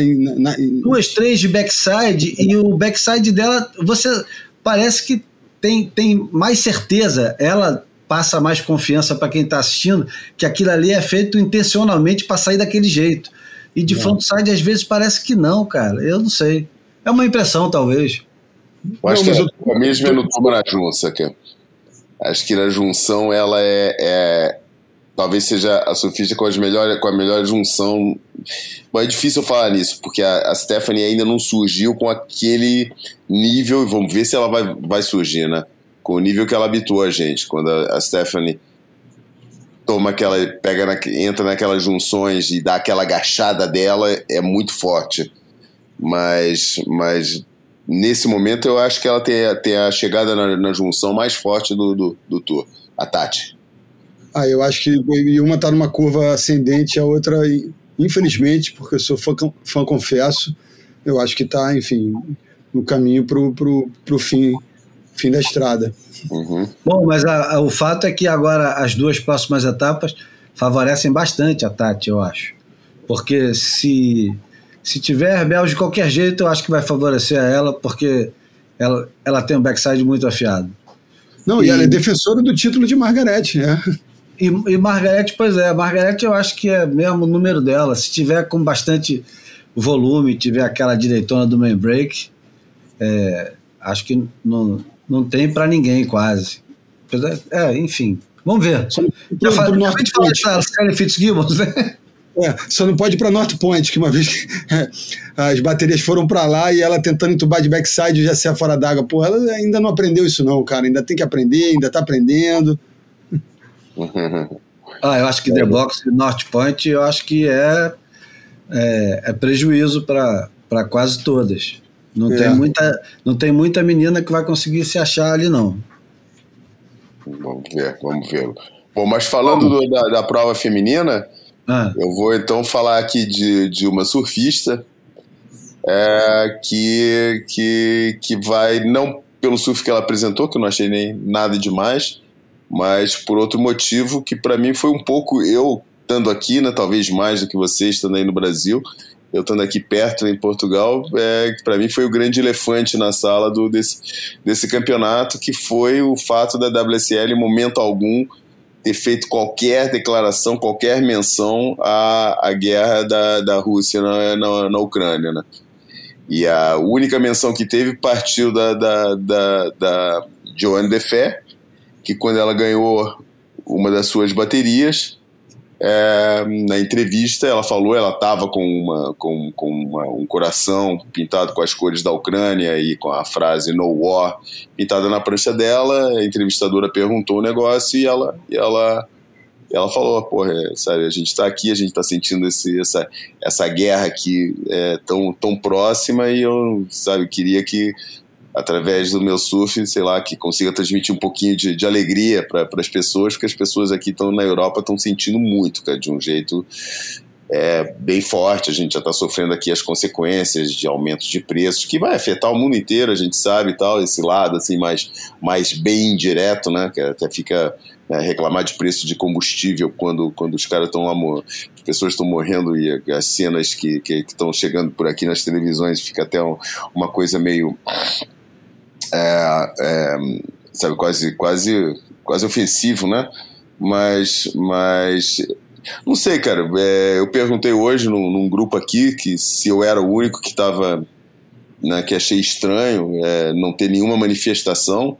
E a coisa é meio dividida. É, eu acho errado, entendeu? Eu acho. Eu acho que não custava nada é, fazer uma menção, acho que o mundo esportivo todo, e eu sou daqueles que sou adversário da, da, da, da do boicote a indivíduos. Cara. Eu acho um ridículo, o, o, sabe, impedir tenistas de jogarem campeonatos, acho, acho que é, porra, é, é criminoso, é, sabe, afastarem. Músicos, é, artistas é, do, do, seu ofício, da capacidade de exercerem o seu ofício baseado na nacionalidade deles e num não posicionamento é, assumido contra o, o, o, regime do Putin. Mas eu acho que a nível de a nível coletivo, seleções campeonatos que é, esportes que mexem principalmente com federações é, e entidades, cara, é, eu acho que tem um, tem um dever de, sabe, pelo menos, sabe, aquela, aquela, aquele, aquele clichê básico, né? Não a guerra, sim a paz. O Flamengo escreveu a palavra paz em 15 línguas e estampou na, na na camisa do jogador.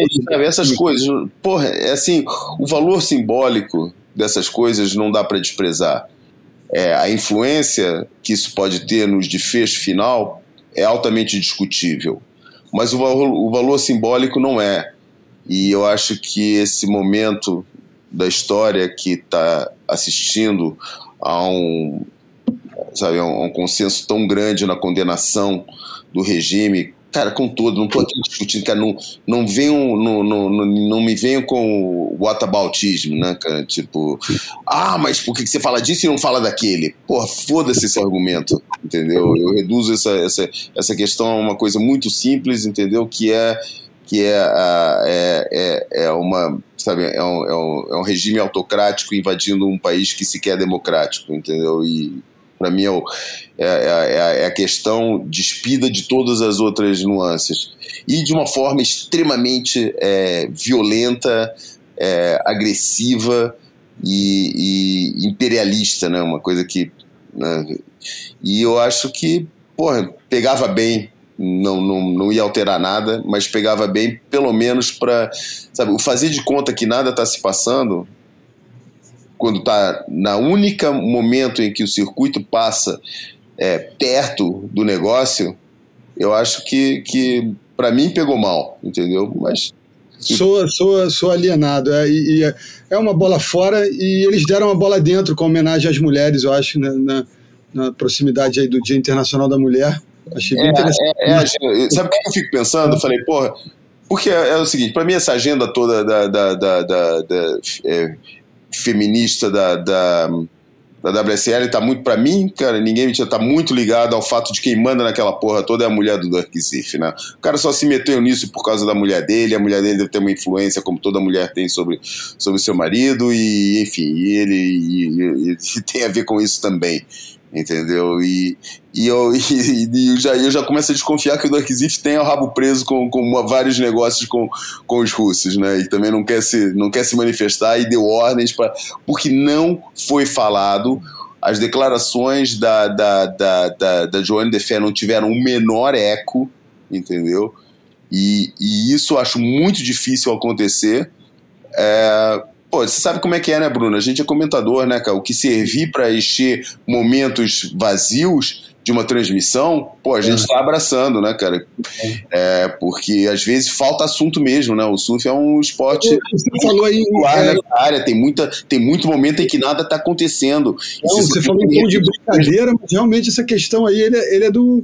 Ele é do mercado, né? De petróleo e gás, né? Eu acho. Porra, cara, né? Pô, ah, pra mim, cara, não me tira da cabeça de, de que, que, que tem, tem uma ordem superior para não se mencionar. É que o assunto não foi mencionado. A única vez que foi falado foi através da Joane de Fé, não fez eco na transmissão, entendeu? E eu não consigo tirar da minha cabeça que isso foi uma ordem superior para isso acontecer assim. Agora, E- será que, que a, a completa e absoluta alienação de cada um dos surfistas, além da Joan de Fé, é, é uma coisa é, instrumentada? Será que eles são alertados? Não, não, não, não. Acho que aí é aproveitar que o pessoal não liga porra nenhuma para essas coisas mesmo. Isso é impressionante também, né? Que o fato de ninguém se referir. é, eu- mas a questão do momento, cara, eu acho que, que o, o momento hoje em dia no mundo ocidental não é essa. O, a discussão política, o debate público do mundo ocidental não passa por aí. O debate público do mundo ocidental passa por movimento feminista, movimento Me Too, movimento Black Lives Matter. Essas são as grandes questões do Ocidente. Porque são questões que só podem surgir e assumir a importância que tem em sociedades estáveis, entendeu? Em sociedades onde, onde a, a, a democracia é mais ou menos é, é, é, estabelecida e que cria espaço para as pessoas reivindicarem seus de- direitos. Nos- no, no mundo, no mundo, é, da, da- da- no mundo verdadeiramente é, é, é, dominado por regimes autocráticos e, e- e- não democráticos, esse pô, rebuscamento civilizatório não, não existe. é quando as pessoas têm que lidar com as suas liberdades fundamentais, entendeu? Porra, essas questões passam para segundo plano. É uma questão de, de, de prioridades, entendeu? Se você não tem liberdade para nada, se você vive numa economia miserável, se você vive num regime que não te dá voz para absolutamente nada, se te mantém aprisionado, porra, não tem espaço para ficar discutindo é, é, é, questões de gênero, questões de. Não, mas aí você já entrou, já entrou em outro assunto, e eu acho que o, o assunto era a, a repercussão ou não repercussão da guerra no, num evento da WSL. Isso é outra história completamente diferente. Claro, mas explica um pouco o que você falou. Não, é a alienação das pessoas é porque não faz parte da agenda. Eu tenho certeza que se Não, não, não, não, porque eu acho, eu acho que você está enganado pelo seguinte, e, e também acho que. é, Eu não vi Tyler Wright ajoelhadinha pelo povo da Ucrânia, cara. sim, cara, mas porra, o, o mundo E inteiro. nem, e nem a reper- e nem repercussão, entendeu, cara? Porque não foi só a Tyler Wright. Você pode falar, só a Tyler Wright fez isso. Pô, mas todo mundo falou e foi assunto altamente explorado. Eu não vejo o assunto, o silêncio ou a, ou a declaração da Joana de Fé ter feito qualquer. Ninguém falou nisso, cara. Não teve assunto. Foi um não assunto. Mas Entendeu? isso é uma bolha, né, João? Mas isso, isso é uma bolha, e, e eu acho que é, se referir a isso como uma questão ocidental é um exagero do cacete, é aumentar demais. A bolha é a bolha. A WSL ela tem esse esse é, esse escudo que o Charles Smith brilhantemente inventou o nome de dizer que é o, o um, um muro de A muralha do silêncio positivo. é Não, do ruído positivo. Muralha do ruído positivo. é isso que impede qualquer coisa feia e má de entrar no meio da conversa. Isso é completamente, isso faz parte dessa bolha da WSL, desses caras que são, na maioria deles, ou alienados ou é, não, não tem interesse nenhum, e isso também é ser um pouco alienado. Mas você vê que os próprios camaradas em volta da história, e olha que aqui não é à toa que eu estou usando camaradas, é, os camaradas em volta que trabalham no evento e, e que comunicam para fora do evento, ninguém se refere a absolutamente nada, mas o mundo inteiro está em comoção. Então, isso é, é uma coisa deles, e é uma coisa pequena e, deles, porque o, o resto do mundo inteiro está tá comovido e tá, é, não se fala em outra coisa. Eles é que escolheram ignorar isso. Eu acho que não tem nada a ver com. Daí, daí o elefante na sala, cara.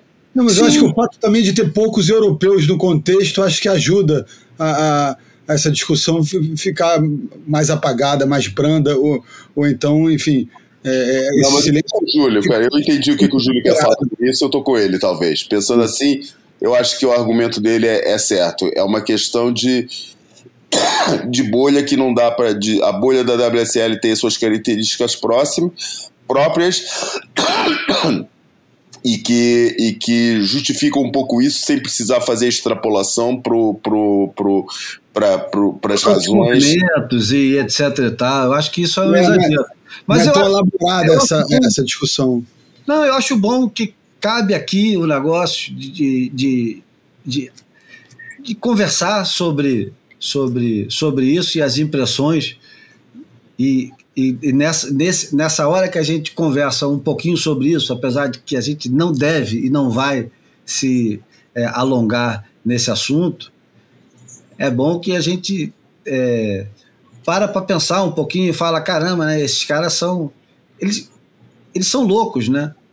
Loucos que eu digo, é, eles estão é, anestesiados né, por alguma coisa que deixa eles completamente à parte de tudo. Não sei se quando acaba o campeonato todo mundo vai para casa e lê notícias e fala, puxa, que chato né, que está acontecendo isso.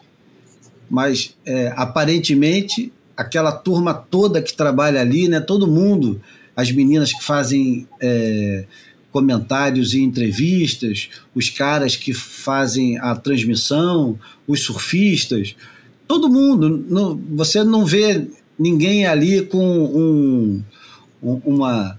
É, é até meio bizarro, né? Que você vê pessoas com a bandeira do Brasil, vê pessoas com não sei o quê, e você está vendo capa de revista com a bandeira da Ucrânia, está vendo tudo quanto é lugar que, que trata de comunicação no planeta falando sobre isso, se não às 24 horas por dia, pelo menos 18 horas por dia. E ali é, é uma ilha, é uma ilha cercada de, desse, desse ruído positivo onde nada de ruim entra. Não pode entrar nada de ruim. Não, Não vamos seria falar de guerra. um- todos os ambientes esportivos, ambientes um pouco alienados desses contextos de uma maneira geral? Mas É. essa é a questão, Bruno. Os ambientes esportivos Hum. estão se manifestando, todos eles estão tomando posição, inclusive a Isa, né? Hum. Inclusive a Isa. A Isa não ficou quieta, cara. Entendeu? A Isa tomou uma posição. É, Aí, aí, aí daí dá para alegar, tudo bem, mas a ISA tem, é, uma, é uma entidade que, gera, que lida com federações, onde está incluída a Federação é, Russa. Não sei se a Federação. Se tem Federação Ucraniana de Surf, mas tem a russa, e eles fazem parte da, da, têm da uma capacidade diferente, né? E tem, de repente, esse. esse... E a, e, a, e, a, e, né, e a WSL de repente vai fazer o quê? Pô, vou querer fazer. Imagina, no limite, um cara da WSL quer o quê? Que a gente anuncie um boicote para um tipo de atleta que nem existe na nossa. A gente É. não tem nem o russo nem o ucraniano aqui, cara. Quer que a gente vai boicotar esses caras? Isso seria uma coisa bem caricata e tal, que não, que não, é, o, que não é o caso. E como eu já falei aqui, eu tenho, nem sou a favor do boicote de, de pessoas individuais nessa história. Mas. Não, está claro que a, a, a conversa aqui não é sobre boicote, mas é sobre você aceitar que acontece uma coisa desagradável no mundo e essa coisa não pode ser é, ignorada. Não, não pode, É, não não- deve ser ignorada. Eu acho que é, é só isso, não é nada além disso. Não é nem sequer o posicionamento. É, É é só você É É só, é só você simplesmente dizer assim: é, Bom, estamos tô vendo. aqui num É. campeonato de surf, mas sabemos que a situação tá feia lá fora. É. É só isso. Pô, Estamos muito tristes. O, o, o, o coisa mais, sabe, o clichê mais básico, assim, paz e amor, entendeu? Faz um negocinho, boda, chega, entendeu? Não precisa, não precisa botar corzinha da bandeira ucraniana, não precisa, sabe? É só falar, a gente está nesse planeta, a gente sabe o que está acontecendo, entendeu? A gente sabe que o que está acontecendo, ainda por cima, não precisa nem chegar nos detalhes de falar que a nossa indústria depende totalmente o nossa indústria e o nosso esporte, do jeito que ele está montado, são hiperdependentes da, da, da, da questão básica disso tudo, que é, que é, que é os, os, os combustíveis fósseis, né, cara? E, E e- derivados de petróleo. É. Então, sabe, não, não querer fazer esse negócio de "Ah, a gente está vive num mundo à parte, a gente. Porra, sabe, eu, pra mim acho que isso é. é- é- foi foi para mim um momento triste, entendeu? Não. não não sabe, vocês me conhecem, cara, vocês sabem que eu sou super cínico em relação a todas essas unanimida- unanimidades, aquela coisa da opinião geral, assim, toda numa direção e não sei o que e tal, mas sabe, cara, porra, a gente tava com uma semana, sabe, o campeonato começou, o campeonato começou com sete dias né? sobre o início da guerra, cara, entendeu, cara? Não foi um negócio que tá rolando há seis meses e agora, não, cara, foi agora, tá agora, cara, não tem outro assunto, tá mono. Pô, como é- tem aquela brincadeira, né, cara? O Putin acabou com a. Foi a, foi a cura do, do, do Covid, né? Nunca mais se ouviu falar no assunto, né? E. e, e Hoje Pô, aqui no Rio, o prefeito ignorar, cara, Se não aconteceu. não Porra. precisa mais máscara no Rio. Não aconteceu, cara, entendeu? E não é que ninguém falou, teve uma pessoa que falou e não teve um único eco, não teve um comentário em cima da fala dela, cara. Peraí, né? Bom, depois dessa conversa toda, vamos à imagem falada. Fotografei você na minha Rolleiflex.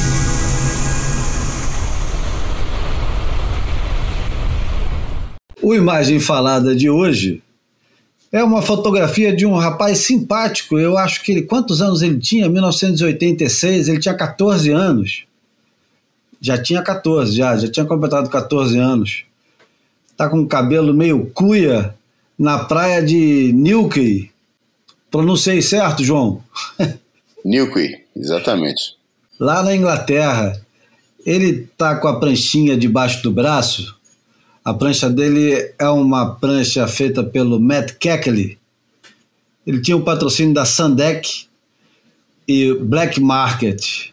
Ô, ô, ô, Júlio, fala como a gente falava o nome do cara no- nessa época mesmo. Pô, Fala você, pode falar. Matt Ketchelli, porra.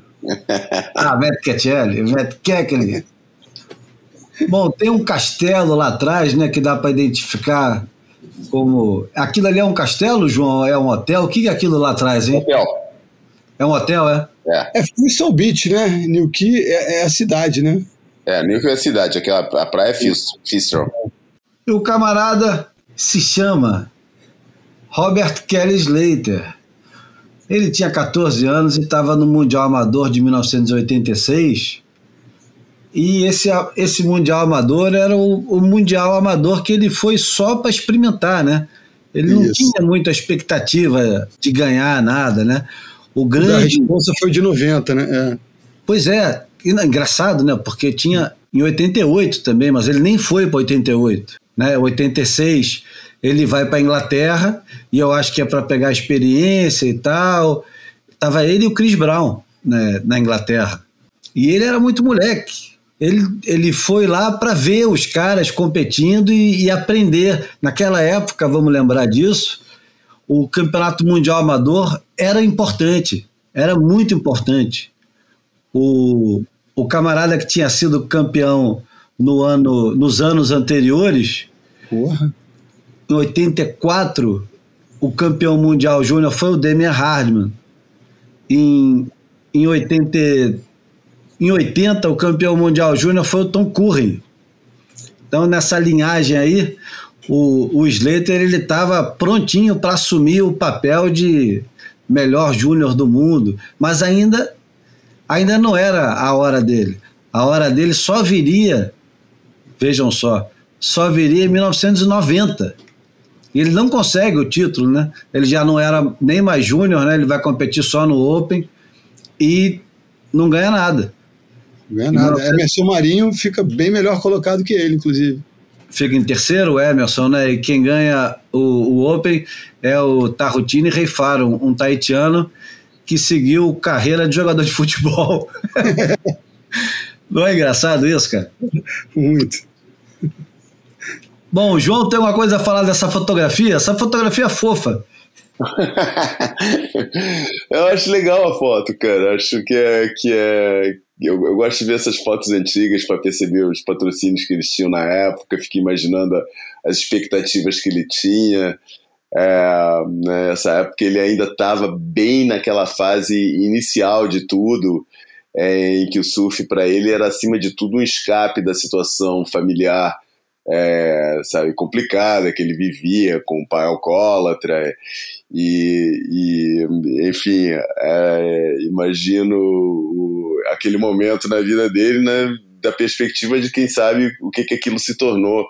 Eu acho sempre um, acho, essas fotos sempre é, é, as mais legais de, de, de rever, de, de olhar, que a gente nunca viu ele como é, a gente nunca viu ele assim como como com esse. Eu não. Eu tô, tentando lembrar da primeira capa dele na Surfer. Tô vendo a capa, tô vendo a foto, mas não tô vendo o, os patrocínios. Não tô, não tô conseguindo lembrar dos patrocínios que ele tinha, mas foi pré-Quicksilver ainda, né? É, e. E sei lá, cara, eu achei a foto bem legal, cara. O, o, o olhar dele de genuína felicidade de estar ali. E, e bem longe ainda do, do estrelato que ele, iria assumir anos depois. Acho, acho um momento nostálgico bom para falar nesse, principalmente no, no contexto que a gente está agora, né? Vendo ele com 50 anos e, porra, ir lá em cima no ranking e com, sabe, com chance muito grande de, de chegar na, na no, no, top 5. É, embora o formato de grande final tá aí na cara mais um efeito perverso desse, desse formato que foi encontrado, né? Porque se é plausível que num circuito como com o calendário que a gente tem esse ano não é totalmente, é, não será um negócio totalmente inusitado a chegada do Kelly Slater no top 5, apesar de ser assim uma, uma daquelas belas histórias de esporte que a gente que a gente poderá contar. É, aliás, a gente até poderia comentar talvez não já não nesse, porque já vai muito adiantado, mas eu acho que o Acho que foi o JP Curry que escreveu no Beat Grit uma matéria que eu acho que vale a pena comentar é, sobre a, o fato de Kelly Slater ser ou não ser o maior, de, maior esportista de todos os tempos e tal. É, mas, mas sabe, só essa discussão tá, ter lugar e fazer mais sentido do que nunca hoje em dia é, é, justifica bem o, a, a, escolha dessa fotografia e olhar para essa fotografia com a perspectiva de, de hoje em dia, né? a partir desse, desse, desse é, miradouro que a gente tem hoje em dia sobre a vida desse, desse surfista excepcional. E se não é o maior de todos os tempos no, no mundo do esporte, é com certeza o maior de todos os tempos, mas sem dúvida nenhuma no, no nosso, no nosso pequeno universo. E você, Bruno, o que, que você pensa quando olha. Eu acho, cara, eu acho linda, eu acho esse semblante do, de uma ingenuidade que não reside mais dentro dele, né, cara? Um cara tão, tão senhor de si, né? É, tão, tão consciente do, do, do, seu papel, do seu do peso, do, né, da, da, da, sua persona, do, do seu legado, enfim. E você olha essa foto, você vê a ingenuidade de um menino, né? Felicidade pura de, de repente, tá, tá, tá fazendo o que gostava, tá né, escapando da realidade é, meio difícil familiar que ele vivia à época. mas acho muito bonito, assim, a composição toda, né? A prancha, ele, a roupa, o lugar, né? O hotel pseudo castelo atrás, achei linda escolha e, e, com esse contexto também, né? Dele, dele estar nesse lugar e, e, ser uma pessoa tão diferente dessa foto hoje em dia, né? E, e eu tenho a questão com o Slater e com esses, com esses personagens. O cara faz tanto, tão parte das nossas vidas, né? Parece que é meio um, um familiar, né? Um, um amigo, mal bem a gente lidou com ele tantas vezes, né? Acaba tendo alguma proximidade, mas é, é, essa proximidade parece que é multiplicada, né? Porque a, a, ele, ele, ele mora no nosso imaginário, né? Há tanto tempo e, e, e em tantas com tantas facetas, em tantos momentos de glória, né? De, de afirmação desse talento, desse é, dessa, desse poder dele, né? E ver ele despido de tudo isso nessa foto, né? Ainda sonhando, ainda provavelmente projetando é, conquistas que, que ele foi muito além de, provavelmente da, dessas visões que ele teve naquele momento. Então acho muito feliz essa foto e, e, e muito rica de possibilidades, né? De narrativas. É verdade. Bom, com isso a gente já pode ir para o Almanac e depois ir para a porta, né? O Almanac o almanac é uma celebração. Vamos ao almanac. Almanac flutuante. Bom, o almanac de hoje é uma celebração dos 100 anos que completaria um dos maiores cronistas da nossa história, Paulo Mendes Campos, mineiro, botafoguense, e que era um para quem tem um pouco mais de 40 anos, vai lembrar que o Paulo Mendes Campos estava sempre em grande companhia do Rubem Braga, do Fernando Sabino, do Carlos Drummond de Andrade, nas coletâneas que eram obrigatórias nas escolas, chamava Para Gostar de Ler. Até hoje tem essa, essa esse livro e ele continua ainda ainda é adotado nas escolas. Ele vinha com com um exercíciozinho dentro para você fazer, de interpretação de texto e tal. E nós aprendemos a, a, ler o Paulo Mendes Campos muito cedo. E eu queria ler um, um texto do Paulo Mendes Campos que tem a ver com as nossas paixões, né? Chama-se Adoradores da Bola. Ele escreveu no dia 21 de março de 1970. Eu vou ler aqui daquele meu jeito sempre. Vamos lá. Você pode trocar a bola por prancha se você quiser, viu? O brinquedo essencial do homem é a bola. Quem ganha uma bola descobre dois mundos, o de dentro e o de fora. Um psicólogo do futebol imagina a seguinte cena: meninos jogam na rua. A bola sobra para o cavalheiro que passa. O que fará o austero transeunte? Ficará indiferente? Devolverá a bola com as mãos já vimos todos nós o que ele irá fazer. O homem, sem perder a gravidade, rebate a bola com o pé, aparentemente para prestar um serviço agarotado. Mas na verdade porque não resiste ao elástico e impulsivo prazer de dar um chute.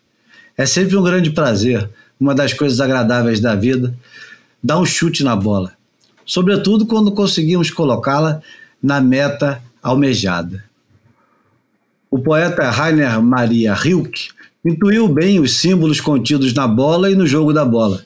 A lei da gravidade e a liberdade do voo são valores atuantes da realidade humana. Atirar e agarrar são formas fundamentais do nosso comportamento diante da existência. Antes de Hilke, o educador Frobel havia escrito: A esfera é para mim um símbolo da plenitude realizada. É o símbolo dos meus princípios fundamentais de educação e de vida que são do tipo esférico. A lei esférica é a lei fundamental de toda formação humana verdadeira e satisfatória.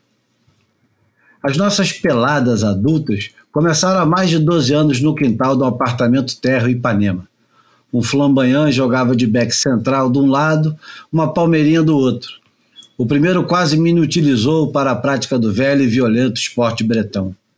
Passamos depois a jogar no parque de um laboratório farmacêutico da rua Marquês de São Vicente, estraçalhando as flores, sim, estraçalhando as flores do nosso jardim de infância para a silenciosa, mas indescritível indignação do jardineiro português, um chato. um companheiro nosso, zagueiro de recursos, resolveu reservar parte do loteamento seu na Gávea, onde começou a construir um campo legal. Foi um Deus nos acuda. Os amigos deles, distintos homens de negócios, não entendiam nada. O próprio engenheiro das obras andava perplexo. Um campo de futebol? É sério? Mas você vai fazer um campo de futebol? Os que não entenderam o nosso campo tinham perdido irremediavelmente, dane-se, a infância. A infância é apenas isso. A sensação de que viver é de graça. Foi duro.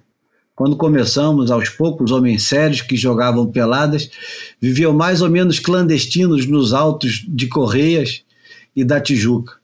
Sofremos oposição de todos os setores, o familiar, o profissional e o social. Usaram contra nós todos os instrumentos de combate, os perfurantes, os cortantes e os achatantes. Levantaram contra nós a intimidação médica. Cuidado com as coronárias. A declarada suspeita sobre a nossa integridade mental, o sarcasmo salgado e grosso, as explicações mais ou menos freudianas e as mais ou menos aderianas eram contra nós, sobretudo, os que haviam amado a bola, mas não tinham mais coragem de voltar à delícia da grama. Nós mesmos, por abominável respeito humano, passamos, passamos a inventar as desculpas que fossem tranquilizando os outros. Dizia um: a pelada é um pretexto para cervejinha estupidamente gelada. É bom um pouco de exercício, dizia o outro. O organismo foi feito para fazer força. Os cardiologistas sabem que o coração anda sobre as pernas. Também eu, com pusilanimidade, escrevi por aí que estávamos correndo atrás de um restinho de infância, o que é apenas parte da verdade. A verdade integral é a bola, o futebol paixão.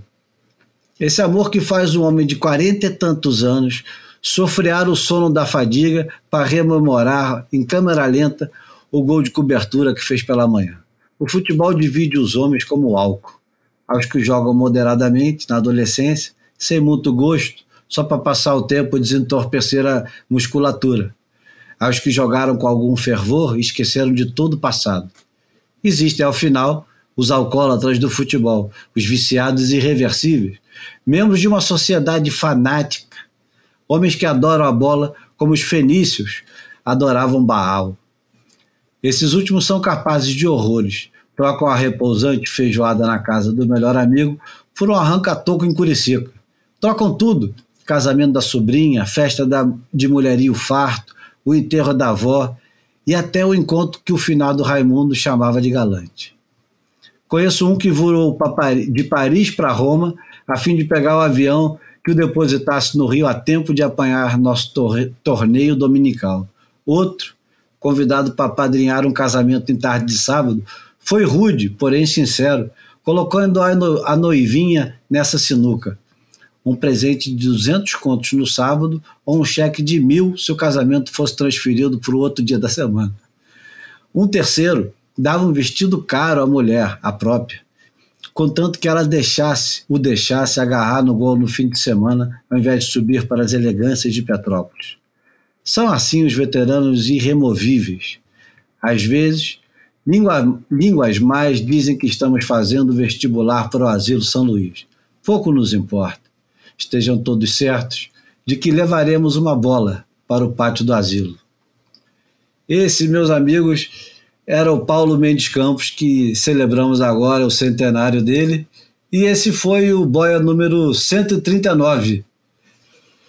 Muito bem, agradeço a vocês que aguentam toda terça-feira e o resto da semana de nos ouvir.